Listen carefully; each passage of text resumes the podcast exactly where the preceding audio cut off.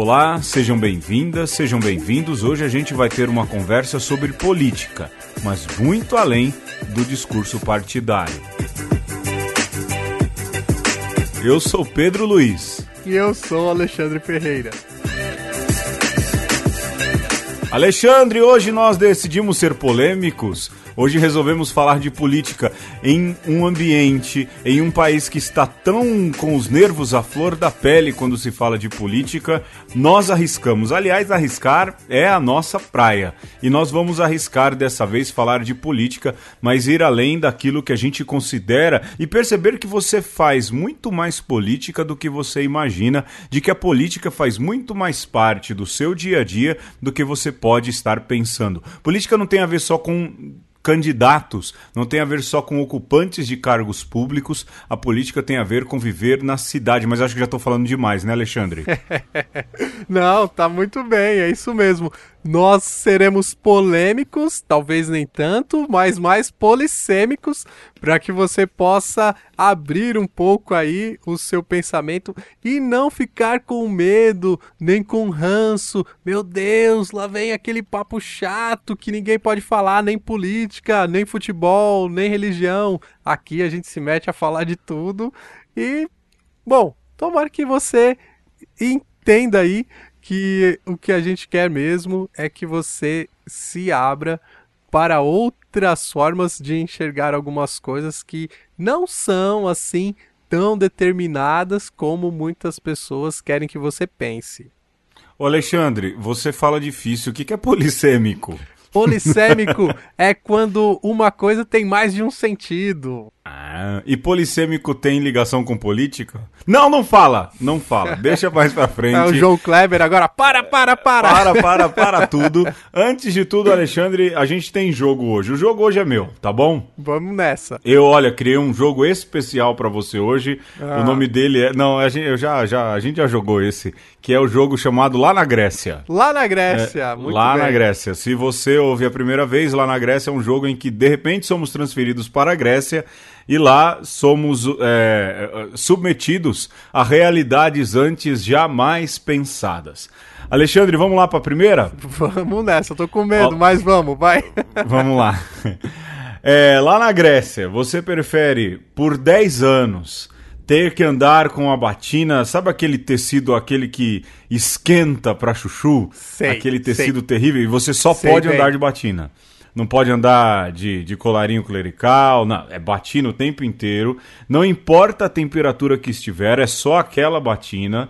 Tendo calor excessivo, chuva, você só pode usar uma batina e só aquela batina. Não importa a situação. Essa é a primeira, tá? Tá. Tá fácil. A segunda é, por 10 anos, você ter que celebrar a missa sem usar nenhum paramento litúrgico. Nem hum. estola.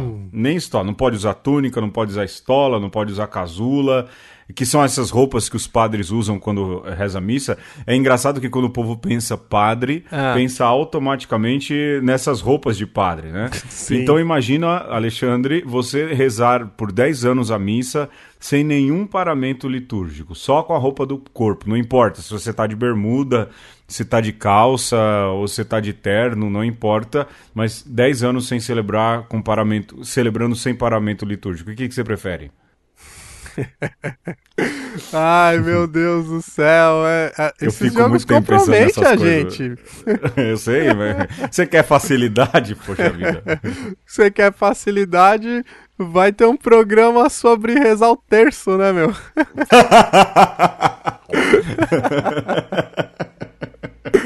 Ai, ó, a polêmica vamos já lá. começou.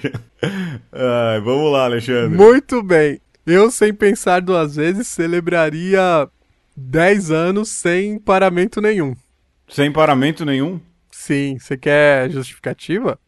Lógico. Você não prefere usar a batina o tempo não, todo? Não, primeiro, porque é, como eu fiz uma experiência fora do Brasil, é, hum. de morar na Europa no tempo dos estudos, eu ah. sei, Pedro, por que, que inventaram esse negócio de batina. Porque eles não estavam na América do Sul.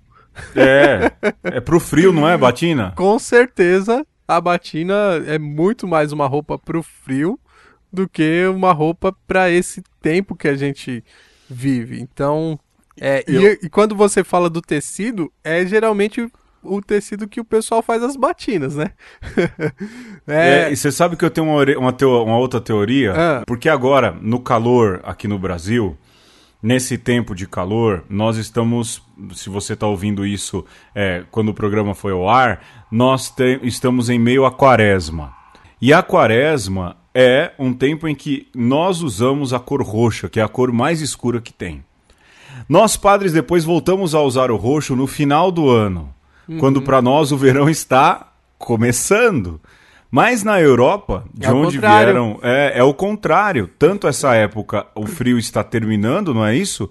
E lá no, no final do ano, quando o, aqui está entrando o verão e o calor já começa, lá o frio está chegando. Então usar o roxo nessa época, eu fico pensando, não é fácil usar roxo na Europa. Claro. Lá no lado de cima, né? A gente aqui vai sofrendo, não Faz é verdade? Faz todo sentido. Eu só entendi isso quando eu passei esse frio tremendo lá do outro lado do Atlântico. Eu falei, ah, agora tudo faz sentido. Agora eu entendo a batina, né? e, a, e agora quando eu chego numa loja de paramentos e a mulher chega pra mim e fala, olha, esse tecido é italiano. Aí eu falo assim, então não serve. eu não quero, serve porque eu tô no Brasil. Eu quero tecido panamenho. quero um tecido do, do, do, Caribe, né? Sim, porque eu sei que vai ser bem levinho. e tem o outro lado da coisa. É, por que, que eu ficaria 10 anos sem nenhum paramento? Porque, Pedro, geralmente quando isso acontece, né, dos padres, isso está acontecendo nesse exato momento, é, geralmente isso acontece quando a igreja está numa situação de perseguição. Né? Exato. E, e um, um, caso que é muito emblemático é o Cardel Vantuan, que celebrou muito tempo, é, então, na cadeia, né? E mas também você imagina que na China muitas vezes isso acontece e tantas outras situações de perseguição da igreja que o padre ele não pode se identificar, né? Porque Sem dúvidas. corre risco de morte se assim o fizer. Então, é, é entre não usar a, os paramentos por uma boa causa e usar direto os paramentos errados no lugar errado ou no lugar certo com o paramento errado, então eu fico com a segunda opção. Tá bom, então. É, eu não tenho opinião, porque eu formulei e não tive tempo de pensar. Ah, muito o bem. O problema é seu. Não, não, o problema é seu hoje, não é meu. Tá certo. Vamos lá, segunda. É, número um. Estar na igreja que você sonha. Todo padre tem um sonho de estar numa igreja pela beleza também dela, né? Olha, rezar todo domingo nessa igreja para mim seria um sonho. É, pelo lugar, porque nos ajuda a rezar e tudo mais.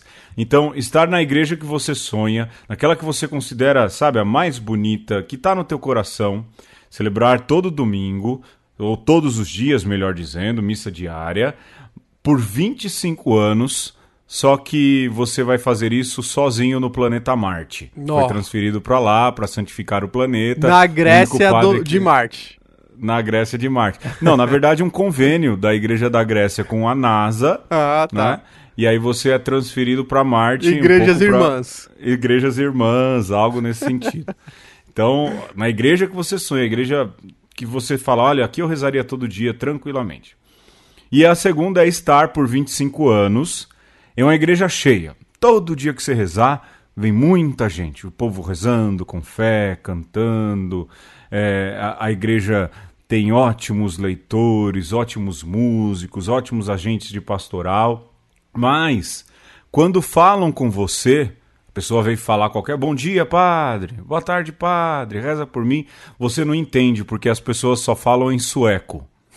É, e quando você fala, aí você fala assim, eu não estou te entendendo, você nem você se entende, porque você só fala alemão. Entendeu? Esse é o segundo. O é, que, que você prefere? Eu não, eu não posso pegar um. Já que você lembrou de Marte aí, eu não posso pegar um, um peixe Babel e colocar na orelha, não? Não, não, não. O Alexandre tá fazendo referência ao Guia do Mochileiro das Galáxias. Não, não pode. Olha, resolveria o problema. Eu preferiria a igreja cheia. É... E mesmo as pessoas falando em sueco com você? Mesmo que as pessoas não me entendessem e eu não entendesse as pessoas. Hum. E... Porque essa é um pouco a realidade do missionário quando chega pela primeira vez no, na terra de missão. Isso é a realidade até nas nossas paróquias. De vez em quando a gente é. faz umas homilias e vai perguntar: Você entendeu? Não, padre, mas o senhor falou bonito. Padre, aquela palavra que o senhor falou, polissêmico, eu não entendi. eu não entendi, mas foi linda, né? É. Não, é, mas... Às vezes a gente complica o discurso, viu? É, então, mas eu acho que o estar numa igreja cheia é o sonho, na verdade, do padre. Eu, sinceramente. Melhor do que o local. É, eu sempre sonho mais com uma igreja viva do que com um local, com uma arquitetura. De verdade, Pedro. As igrejas que eu fui mais feliz não tinha muita arquitetura, não. Tinha gente, né? Tinha gente. Tava mais preocupada com gente do que com as paredes. É, é verdade. Eu acho que eu iria também assim. Depois um abraço resolve, né? É, é um, sorriso, um, sorriso, fala muito. É, um sorriso, um abraço. É, não precisa não precisa de grandes comunicações é, em situações de fraternidade, de amor. Eu também iria agora, né, agora pensando eu iria nascer. Eu acho que foi fraco. Eu podia ter caprichado mais. Mas tá bom, fica para próxima. Foi bom, foi bom porque vai comprometendo a gente no sentido de mostrar quem a gente é, né? Esse joguinho é bom. Tá bom, valeu a pena, né? Foi bom, foi bom. Foi bom, foi bom. Foi bom. Vamos pro tema, Alexandre? Simbora. Uma vez que a polis é por natureza uma pluralidade, se sua unidade for muito comprimida, de polis ela torna-se família. E se mais comprimida, de família, torna-se indivíduo. Com efeito, podemos afirmar que a família é mais una que a cidade e o indivíduo mais uno que a família. Sendo assim, mesmo supondo que alguém tem condições de realizar esta união, não deve cair na tentação de fazê-lo, pois isso conduziria a cidade à ruína. A polis é composta não apenas de uma pluralidade de indivíduos, mas deve ter, ainda, muitos elementos especificamente distintos. O texto sobre política é de Aristóteles. Você acha que falar de política é algo muito presente no Brasil porque estamos em 2018, em época de eleições, ou porque tivemos recentemente eleições nos Estados Unidos extremamente polarizadas e polêmicas, porque elegeu Trump, não elegeu a Hillary? Nada disso um sujeito 300 anos antes de Cristo, chamado Aristóteles, já falava de política. Tem um tratado de política. É isso, né, o senhor mestre de filosofia? Sim, é isso mesmo. E é bom entender aí a palavra polis como esse lugar onde a política acontece. A palavra política vem de polis. E Aristóteles está preocupado com uma política ainda bem pequena, né? Se nós pensarmos é, na política hoje até global, que é ali a sua comunidade ou é, as pessoas que moram numa determinada re região, que naquele tempo já se chamava cidade. E desde então a ideia de política foi sendo aplicada para outros arranjos de coletividade. No nosso caso aqui no Brasil, é, estado e depois país, mas também hoje, sem dúvida nenhuma, se fala muito em política internacional, né, ou política global. Mas ainda é o mesmo.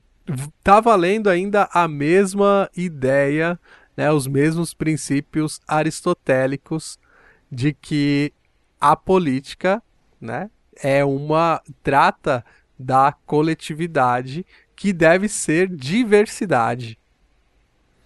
Polis é cidade, é isso? Polis é cidade. É, é, é, é uma palavra grega que, que remete à cidade, não é? Exatamente. Mas também poli tem a ver com muito, não é isso? Por exemplo, ah, Perfeito. fala, ah, essa pessoa é polivalente. É porque ela, ela tem várias. é, é, ela consegue fazer muitas coisas. É, polissílaba. Polissi eu, eu lembro disso, né? Uhum. Monossílabo, dissílabo, trissílabo e polissílabo. Muitas Uma palavra sílabas. com muitas sílabas. É interessante, é, aí eu tô fazendo as minhas analogias, né? Porque a polis, que é cidade, é, significa também que ela ela é o lugar de, muitos, de muitas coisas, de muitos pensamentos. É um lugar de diversidade, é isso, não é? Acho que a equivalência desses nomes acabam dizendo isso. A polis é um lugar em que a diversidade se faz presente. Tem uma tensão que é muito natural quando a gente fala nesse poli, porque você usa uma palavra para determinar é, um grupo. Ou seja, ao mesmo tempo que determina este muitos, se refere também a uma unidade, né? É, de alguma forma, quando a gente usa este é um grupo político ou esta é uma região que tem um determinado governo, isso significa que essa pluralidade ela deve formar também uma unidade. E essa tensão ela tem que existir todo o tempo, né? E, e nós poderíamos dizer que esse é um grande problema quando a gente fala de política, que muitas vezes a gente quer prescindir, né? Ou seja, a gente é, quer deixar de lado ou a pluralidade ou quer deixar de lado a unidade. Né? É interessante. Uma unidade, que é a cidade, por exemplo, pensa na sua cidade aí que você- de onde você ouve. São Paulo, Fortaleza, é, não sei, fala aí uma outra cidade. Caruaru. É, Caruaru, poxa, que tem a feira, que tem tudo no mundo, né? De tudo que há no mundo. Ou seja, do lugar que você está.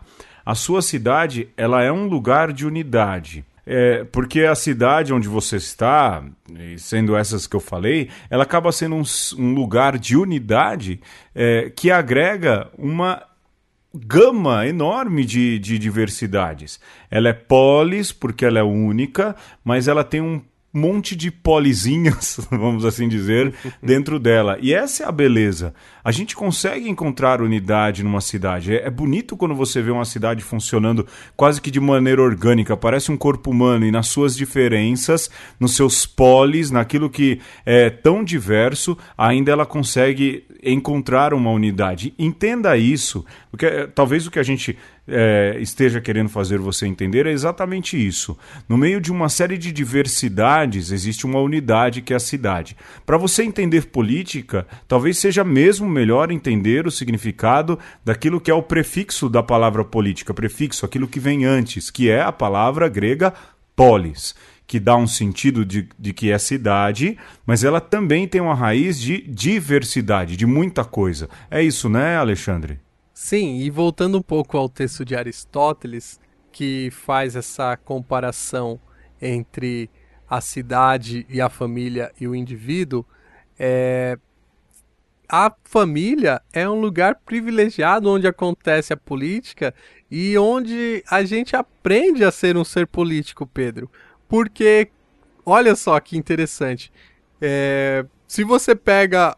Você é irmão mais velho, né, Pedro? Eu sou, sou irmão mais velho. E eu sou irmão mais novo, eu tô na outra, na outra ponta do Na problema. outra ponta. Mas é, quando nasce o irmão mais novo, o irmão mais velho, que às vezes era filho único, ele tem que Era o lidar dono com da uma... poli sozinho, né? É, Sozinho. é, então, ele tem que aprender agora que ele não é mais o filho único, agora vai ser um- uma família mais plural.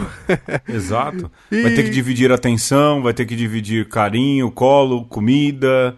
Sim, Tem tudo e- isso. E olha só que coisa, a própria natureza humana te faz um ser político na mais tenra idade. Logo cedo, é. um menininho de dois anos tem que aprender que, opa, o colo da mamãe não é mais só meu. Os brinquedos, é. agora eu vou ter que dividir. E o que é. A minha vontade não é a única. A né? minha vontade, as atenções não serão só para mim. E o mais bonito de tudo isso, Pedro, é que uma criança de dois anos aprende a ser um ser político. o que é triste, porque a criança aprende e depois cresce e desaprende, né? Os cabeção que nem a gente, a gente acaba desaprendendo. Mas é verdade, eu nunca tinha pensado por, esse, por essa questão. E é, como a política faz parte desse ser gente. Se a gente é gente, não é verdade? É, a gente é um ser político uma vez que a gente convive com mais pessoas. Nunca tinha pensado por esse viés. É, de que a gente aprende gente, gente, gente. Hoje eu estou falando muita gente, vocês tenham paciência. em, é, em, que nós, deixa eu usar aqui um português um pouco mais coloquial, em que nós usamos é, nessas regras de convivência entre irmãos, entre família, a gente faz política, nós fazemos política e talvez não percebamos. Nunca tinha olhado por esse viés. Mas, Alexandre, tá bom, nós vivemos a política, nós fazemos política desde pequeno, isso está faz parte de qualquer ser humano que vive em coletividade, mas eu acho que a gente poderia avançar um pouco mais é, nessa conversa porque a gente tem que falar da política, daquilo que é a palavra mais utilizada ou mais pensada quando se fala, que é administrar a polis, não é? Sim. É, ser político é administrar essa coletividade.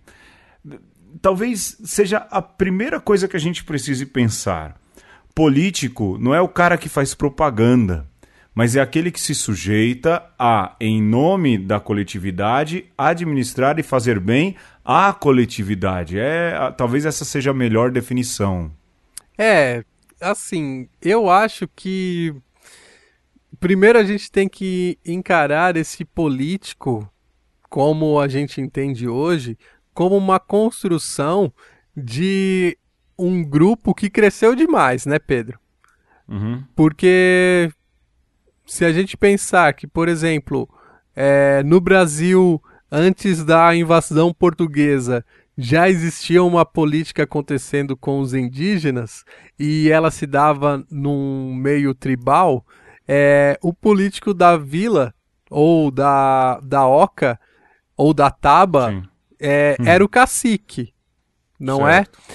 Que... Aquele que administrava aquela pequena polis. Sim, e que era uma figura de autoridade que não necessariamente é, se impunha sobre os demais, né? Mas era respaldado, tinha sua autoridade respaldada pela sua gente. É, no nosso caso, a figura do político se tornou quase como que um profissional da política. E se é. perde um pouco essa ideia da autoridade, daquele que serve, porque é um grupo muito grande, esse que nós vivemos. Ah, voltando aqui a uma analogia da tribo, é uma tribo muito grande e o cacique está muito distante, Pedro. É um cacique que você passa autoridade para ele através do voto, mas que você não tem é, o, o, o tete a tete com ele, você não tem esse contato mesmo que de fato te daria essa certeza de que ele está cuidando das coisas é, públicas para você, entende? Então, sim, sim. É, é preciso a gente partir de uma compreensão do político como aquele que representa uma grande massa, aquele que serve um grande grupo. Né? Mas, ao mesmo tempo, é primordial que nós voltemos a essa primeira ideia do político como um homem que é igual a você, alguém, né, um homem ou uma mulher que é igual a você e por conta disso ele pode te representar, porque ele não está distante no sentido de ser um ser é, abstrato e, e, que você conhece pela TV, mas inatingível que, até, né? inatingível né? até que você não sabe o que essa pessoa faz. Mas é imprescindível que nós reconheçamos nos nossos políticos alguém que convive, que tem as mesmas preocupações, que sabe o que se passa na sua vida, porque senão a gente cai numa política muito perigosa. É uma política profissional. Eu queria só reforçar isso que o Alexandre diz. É, a igreja, a doutrina social da igreja coloca, da igreja católica. Lembrar, você pode ouvir esse programa pela rádio, mas tem muita gente que ouve na segunda-feira via internet. E a gente fala pra gente que não crê também. É, é bem comum a gente tem aí uma boa audiência na internet, não é, Alexandre? De gente Sim. que não crê. Então, por isso que de vez em quando a gente vai especificar a Igreja Católica, é, para você que ouve na rádio, isso já seja comum, mas para quem está de fora é, é, sempre bom pontuar, não é, Alexandre? A Igreja Católica tem uma definição que para mim é perfeita de, de política. E, e, ensina o que é um político de verdade. Que diz a doutrina social que a, a política é a expressão mais sublime, mais viva de caridade. Ou seja, quem se dispõe a ser político não pode fazer isso tão somente por, por ser profissional. Ele deve se colocar como o primeiro servidor da polis, da coletividade, da unidade da coletividade. Olha, eu, eu, por caridade, o que, que a gente pensa caridade? Existem termos teológicos para isso. Mas o que, que nós ima imaginamos por caridade?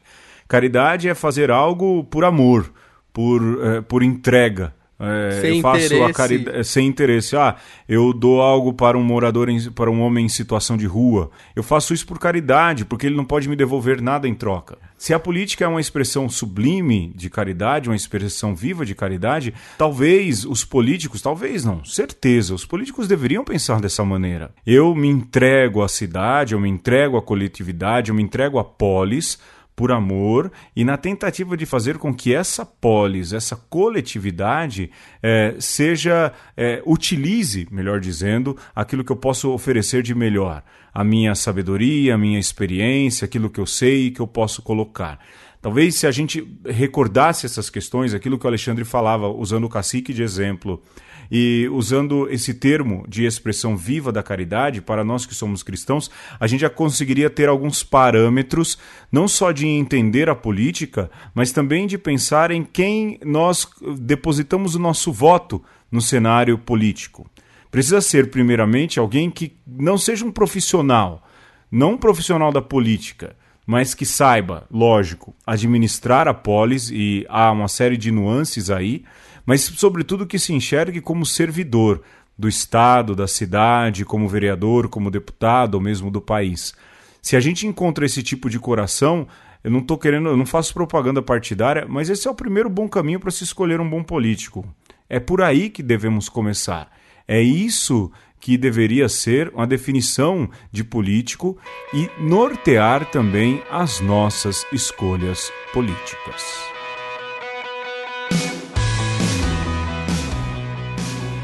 O Alexandre disse no começo do programa que nós nos tornamos políticos muito cedo. A partir do momento em que a gente começa a dividir a vida com alguém, e ele deu o exemplo ali do irmão mais novo, do irmão mais velho, nós nos tornamos políticos. A gente começa a perceber que fazemos parte de uma coletividade. É, isso é, nunca tinha pensado dessa maneira, eu já disse isso ainda há pouco. Mas há outros jeitos de se fazer política e a gente não percebe, não é, Alexandre? Viver na polis é ter atitudes políticas. É, diz aí, é, dá alguns exemplos, você que é, é, melhor nisso, do que é fazer política na cidade sem ser um político profissional. Então, eu volto a essa ideia que você retomou aí, Pedro, do ser político, né? É, o ser humano é um ser político. Se nós estamos usando a palavra é, polis, que é grega, nós poderíamos usar a palavra latina também, tivitas, da onde vem cidade, de hum. da onde vem também a palavra cidadão. Então, ah. da, quem é o ser político por excelência, além daquele do cargo? É o cidadão. Se você é que cidadão, é, se você assume é, este ser cidadão, e no sentido de que eu pratico a civilidade, é, eu quero bem para esse lugar onde eu vivo, então a coisa muda de perspectiva, não é? Então Sim. a gente pode falar de ser cidadão também, enquanto eu gosto do estado de São Paulo e quero que o, que o estado de São Paulo seja o melhor possível. Eu sou brasileiro e quero que esta nação, porque eu faço parte dela, prospere. Então, se eu não me enxergo como um ser político, ou melhor, como um cidadão, muito provavelmente eu não consigo exercer essa política cotidiana por exemplo, de quando eu não jogo papel de bala na rua. É, ou quando eu percebo que no meu bairro está precisando de alguma melhoria e eu vou lá e me mobilizo, chamo os meus vizinhos e vou até a subprefeitura, agora a prefeitura regional, e Sim. reclamo. É, ou percebendo as carências do meu bairro, ou percebendo das necessidades do lugar onde eu vivo, eu vou para um conselho participativo. Uhum. Mas tem outras tantas coisas que me faz um ser político ou um cidadão comprometido nessa mudança do lugar onde eu moro. Por exemplo, se eu sou um adepto do andar de bicicleta, deixo o carro em casa, e... Sou eu, hein, Alexandre? Ah, é? Tá nessa agora? Eu, eu, ó, eu comprei, tá, tá, já já chega. Mas eu, o primeiro que o combustível tá muito caro. É um é absurdo, é, é um absurdo. Eu é, é, é uma, é, olha, é um despautério o valor do combustível. Tanto eu só eu uso mais álcool por conta da, da poluição. Eu acho que isso também é um ato político, né? É, eu uso muito pouco gasolina, muito pouco, quase nada. É, eu uso mais álcool porque é um, um combustível mais limpo é, e me dá uma certa tranquilidade não poluir o ar. Mas mesmo assim tá caro andar de carro. E como agora moro no Ipiranga, aqui muita ciclofaixa, muita ciclovia, e eu vou andar muito por aqui mesmo, é, eu comprei uma bicicleta. Eu tô querendo andar mais de bicicleta. Isso é ato político. É, Perfeito. E não é partidário, não é, Alexandre? Eu não, não sou petista nem PSDBista porque vou andar de bicicleta. Absolutamente que não. E não só isso, né, Pedro? É... Mas quando você também faz é, a escolha de não comer carne porque acha que o não é, não quer compactuar com a crueldade com os animais é uma bandeira política. E, claro, é. não é. Talvez nem todo mundo precise aderir a isso, né? Eu sou bastante ah, carnívoro ainda. Você, se for, se for obrigado, eu vou ser o último. Fala assim, qual é a data limite? Ah, a data limite é 31 de dezembro de 2033. Pois olha, em 31, 2, às, às 23 horas e 58 minutos eu vou estar comendo toda a carne que eu posso, já que a partir do outro dia não vai poder. Mas eu entendo, eu entendo essa questão do veganismo. Né? Sim, e é importante também a gente perceber que essas coisas só funcionam, Pedro, essa boa política, essa política alternativa. Uhum ela só funciona se ela não é imposta. Isso que você falava, brincava com a data limite, é, é igual quando alguém fala assim: gente, todo mundo tem que. É, tem que boicotar aquele canal porque passa um reality show que ninguém deveria é. assistir. Mas é, assim. É boicote abaixo, a rede não sei qual. Todo mundo. É, quer dizer, a pessoa fala todo mundo deveria boicotar, mas enquanto não baixa o decreto, eu não boicoto, entendeu? Não, aí eu capaz de eu ligar a televisão e falar, deixa eu ver por que aqui tem que boicotar, né? Pois é. Você dá audiência, né? Exatamente. É... Não, nunca é uma coisa imposta ou muito orquestrada. Esta boa política do, da cidadania, ela tem que partir de dentro. E não e de, uma, de uma coerção. De uma reflexão interna, de uma olhada para reali a realidade. Sim, de uma consciência é... que você adquiriu. Sem dúvidas. E é daí que surgem também o, os posicionamentos políticos, no fim das contas, não é? É, Exatamente. Tem gente que quer uma política mais imediatista no campo econômico, é, já um, uma outra turma que prefere uma política mais imediatista no campo social. É, e cada um, lógico, enxerga a partir do seu ponto de vista, das suas necessidades. A gente só tem que tomar um pouco de cuidado. Isso o Papa Francisco disse recentemente, que nessas situações de dificuldade, aí um pouco a gente fala voltado para o Brasil, mas para o mundo inteiro que anda numa crise aí de, de, de uma, uma, certa polarização, mas disso a gente fala daqui a pouco, com salvadores da pátria, né? com messias que surgem, com pessoas que vêm assim, olha, eu tenho todas as soluções. Ninguém tem, ninguém tem. E cada político vai atender, político profissional, né? Porque infelizmente é o que nós temos, vai Sim. atender uma demanda de um povo, de uma classe ou de, de uma um bandeira, coração, de uma é. bandeira. É, mas não existe o Salvador. Salvador, para nós que cremos, é Jesus Cristo. É, é, e tem gente que usa até a bandeira Jesus Cristo, não é? Sim, é, coloca na sigla um pouco... partidária. Pois é, é, cristão, isso, isso, aquilo outro. Eu sempre digo, desconfie um pouco desses que colocam cristão no nome, desconfiem, porque de propaganda é, e de rótulo, todo produto é bom no rótulo, né? Sim, é, mas também nessa questão da política alternativa, eu creio também, Pedro, que o ser cristão é uma posição política. Ah. No sentido de que o cristianismo, você evocava aí o Papa Francisco, é, te dá uma ética te apresenta um jeito de estar na cidade, de estar no mundo, que é exigente. Né? Sem dúvida. Você não pode se dizer cristão e fazer aquilo que as pessoas que não são cristãs faz de ruim. Até eu vou te interromper aqui. É, isso é verdade. Ser cristão, para nós, é uma, é uma questão é, de ser. Não há como desvencilhar uma coisa da outra, é, seguir Jesus Cristo e seguir aquilo que Jesus Cristo ensina. Mas é uma posição ética em relação ao mundo, isso é uma posição ética. Eu lembro muito bem do padre Léo Pessini, que é um camiliano. Eu acho que você lembra disso, Alexandre, quando ele foi ao seminário é, e dar aula pra gente. Olha, faz tempo, porque nós somos padre há quase 10, né, Alexandre? Sim. É, mas ele falava assim: a questão do aborto eh, vou ser bem claro aqui direto. É, há uma série de posicionamentos políticos sobre o aborto.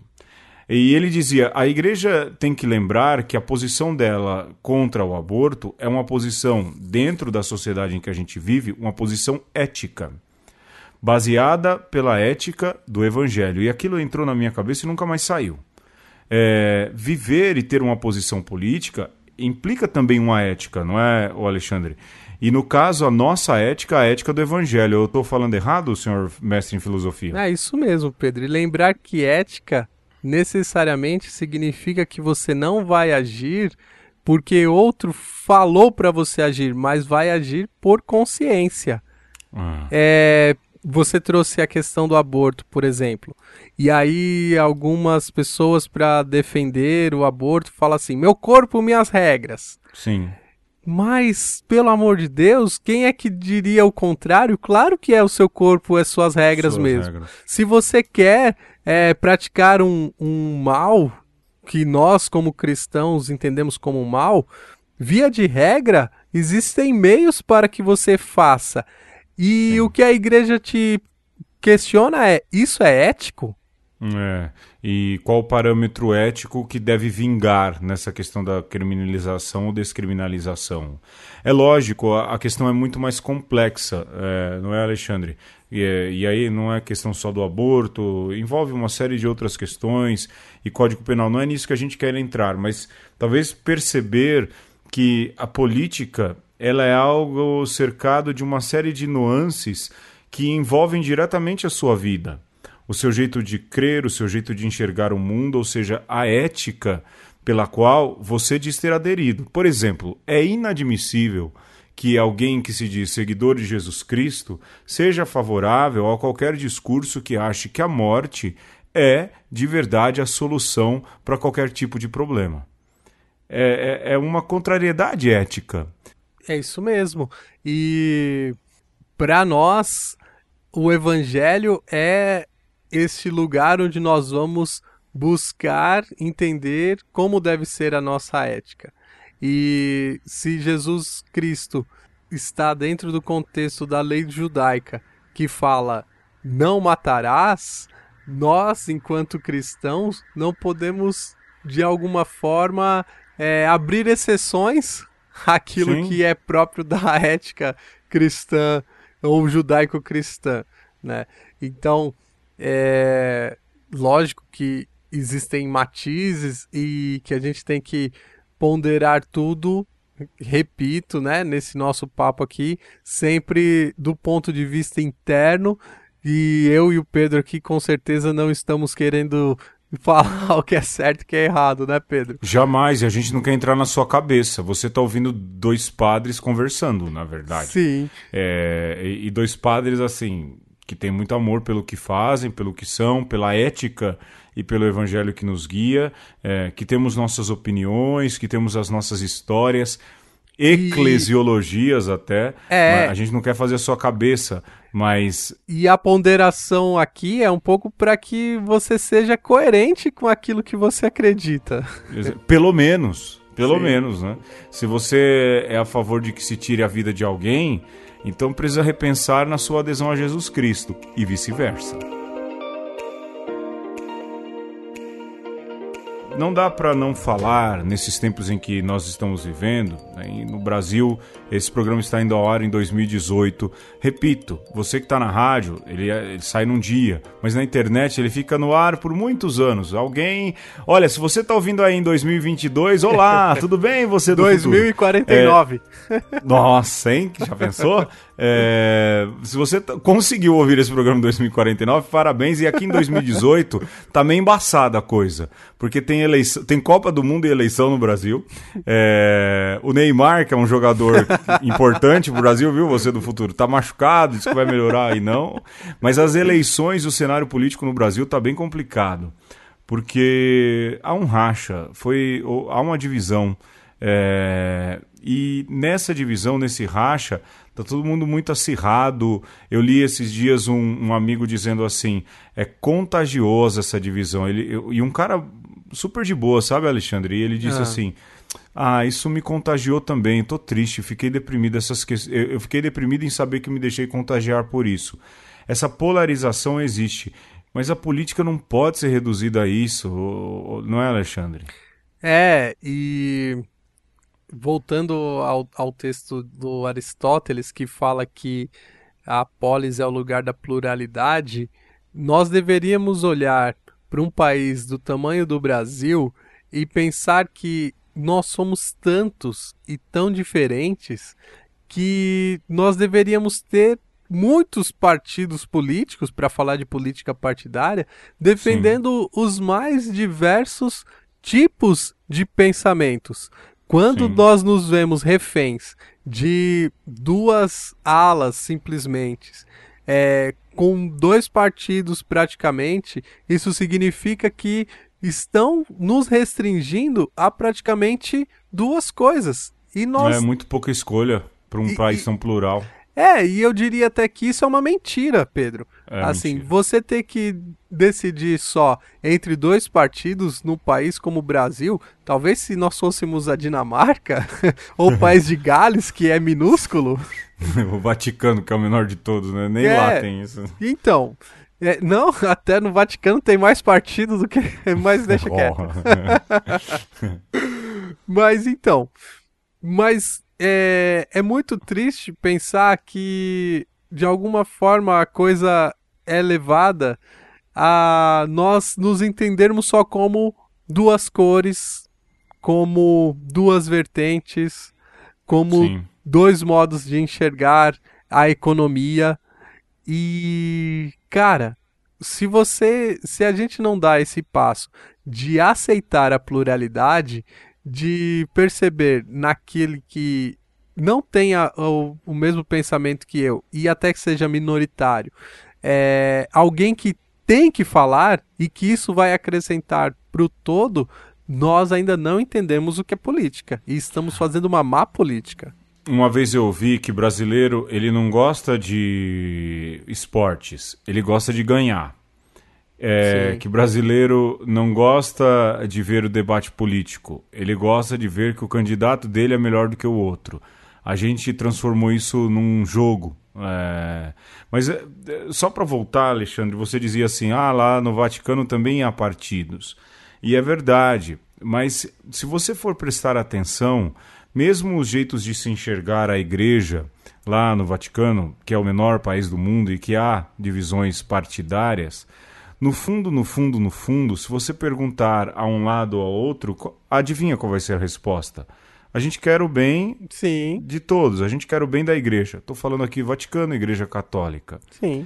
A gente precisa perceber que no meio dessa polarização política, que é emburrecedora, que é restritiva, que não mostra de verdade, como o Alexandre disse, a pluralidade de um país que é do tamanho de um continente, é, que essa polarização, um lado ou outro, ela é emborrecedora, como eu disse, e mais do que isso, ela não revela o que está no íntimo do coração de todo mundo.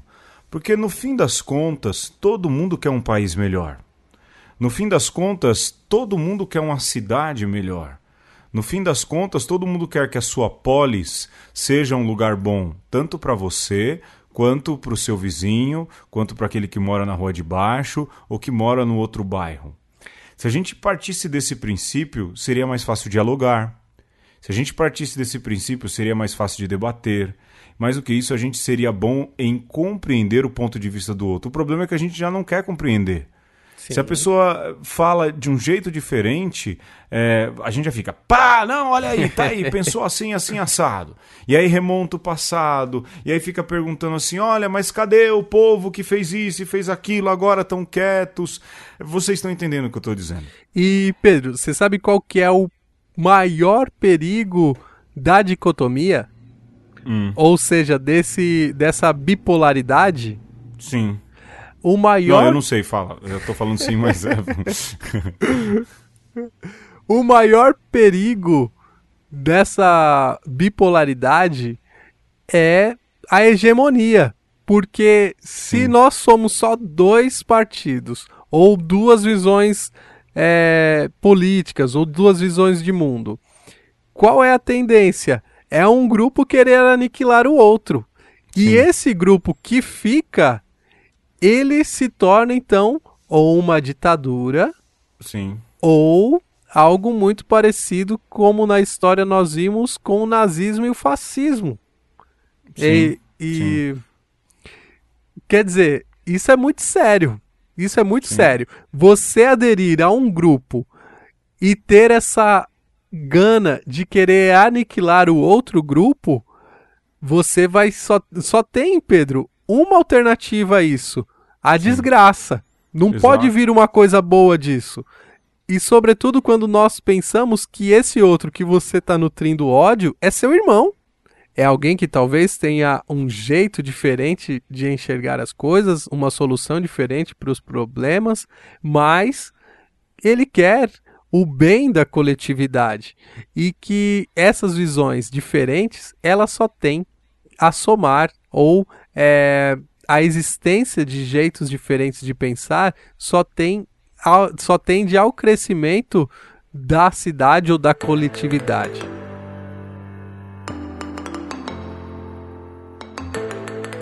Definir também a pessoa de Jesus Cristo num espectro político é um ato político, não é? é e aqui talvez a gente seja mais partidário. Nós somos do partido de Jesus. É, partido PJ, P, partido de Jesus, né? PJ, PJ.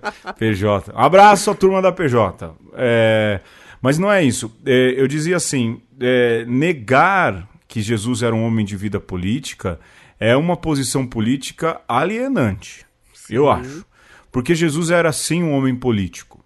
E mais do que isso, era um homem que tinha atitudes extremamente é, políticas porque elas causavam comoções nos lugares pelos quais ele passava.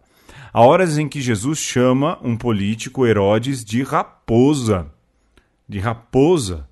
É, ele é muito claro. Então, primeiro, colocar ou desvincular a figura de Jesus de uma posição política, ou melhor dizendo, de uma atitude política, é uma atitude política alienadora. Jesus era um homem do seu tempo, inserido na sociedade do seu tempo e não vivia alienado às coisas. Então, essa já é, eu acredito que falo também por você, não é, Alexandre? Com certeza. Sim. É, e aqui, é, a gente conversando, o Alexandre queria falar de uma posição política de Jesus e eu queria falar de outra. É, eu falo ou você fala primeiro? Fala você primeiro aí. Do que um exemplo de posicionamento político de Jesus. Jesus, lá no versículo 15 do capítulo 15 do Evangelho de São João, ele chama os seus discípulos de amigos. Ele diz: Vocês já não são meus servos, vocês são meus amigos. Isso quer dizer que Jesus quer se relacionar com aqueles que estão à sua volta, do, com os seus discípulos, de igual para igual, uhum. de não colocar, é, se colocar numa posição acima. E essa é uma posição política para dentro, não é? Que coloca esses discípulos numa, num patamar de altíssimo nível, se você pensar que Jesus é o Filho de Deus, que é o Messias, o enviado por Deus, para que a, aquele, aquele povo escolhido, o povo de Deus, encontre é, a sua verdadeira vocação, o seu verdadeiro destino. E é, esse tema da amizade, ele é extremamente necessário para o nascimento da igreja, que também é um, uma coletividade e, portanto, é uma instância política da nossa existência também.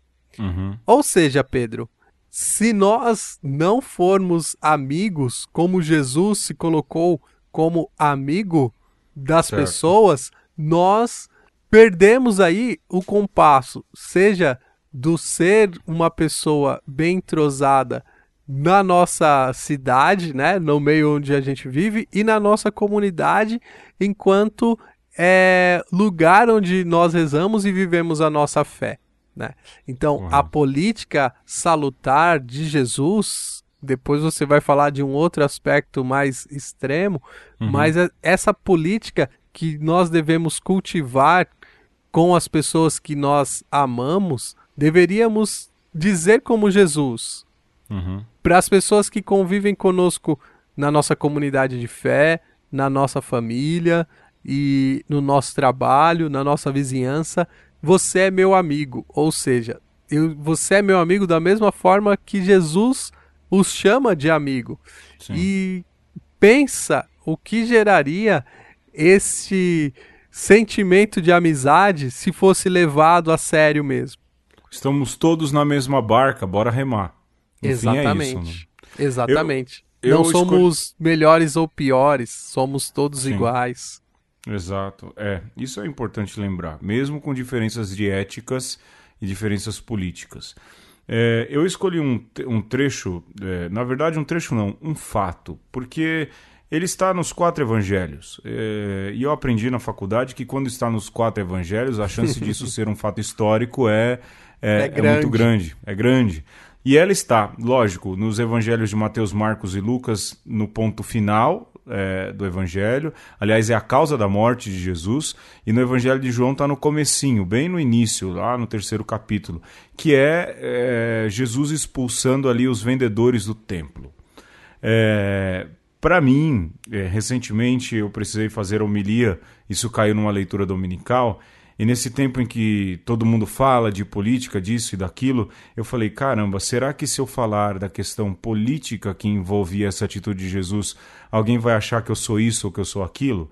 Mas a gente não pode perder essa dimensão, não é, Alexandre?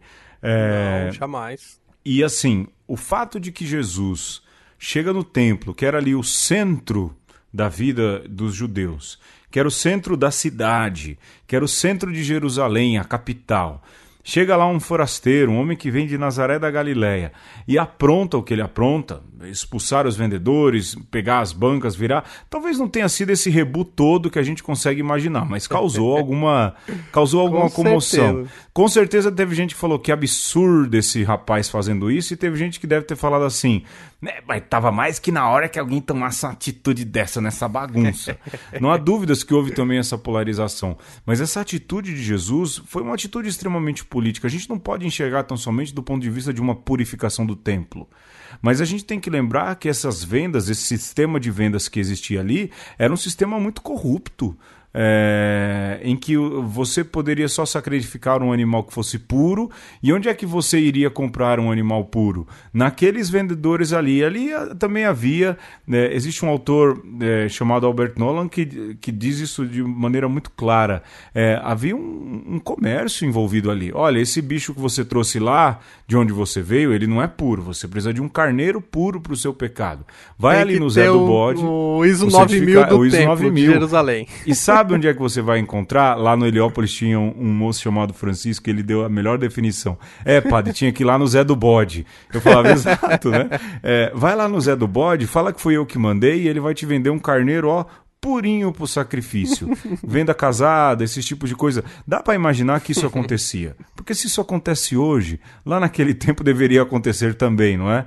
É, e essa atitude de quebrar e de destruir não é só uma purificação de templo e dizer, olha, a casa do meu pai não é uma casa de comércio, mas é mexer com um sistema político e religioso que machucava o povo. E repito, com certeza naquele dia em que Jesus fez isso, teve gente que disse que absurdo que esse rapaz fez, mas também teve gente que fez assim: nada mais justo, estava na hora de alguém fazer isso porque a gente não aguentava mais. Só para dizer a consequência, que eu termino, lembrar que no Evangelho de Mateus, Marcos e Lucas, essa é a causa final para que Jesus fosse preso, é, julgado, condenado e morto. E lembrar também que a morte de Jesus, pendurado numa cruz, era a morte de presos políticos que ameaçavam, à vista do status estabelecido, a polis. Desvencilhar Jesus, aquele a quem seguimos e amamos, de atitudes políticas é uma atitude política alienante. Aquele quem seguimos foi sim político e isso faz com que nós, obrigatoriamente, também o sejamos. E com, com isso que você disse, Pedro, eu agora chego a pensar que Jesus ele nos ensina a não fugir dos conflitos, porque alguns uhum. conflitos a gente não vai conseguir fugir mesmo. A Sim. diferença está em por que, que eu me coloco de um jeito que às vezes é conflitante.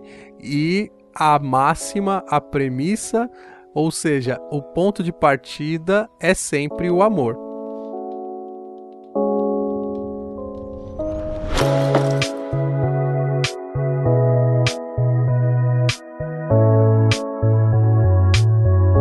A gente chegou ao final de mais uma conversa, dessa vez sobre política. Talvez você tenha percebido, nós tentamos ir um pouco além da questão partidária, a um pouco além dessa questão de ser um lado ou outro e explicar que nós somos seres políticos nessa conversa, tentar entender, a gente não está aqui para explicar nada, né, Alexandre?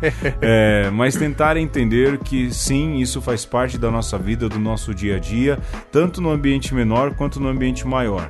A gente queria agradecer a sua audiência, a sua paciência. A gente quer deixar sempre um canal aberto. Alexandre, qual é o nosso canal de comunicação? Aí, e-mail com você. O e-mail conversa conosco gmail.com. Repete aí.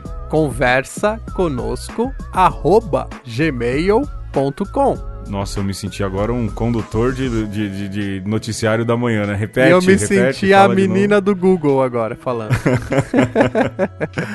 Mas agradecer muito então a sua paciência, a sua audiência. A gente se encontra na próxima semana. Alexandre?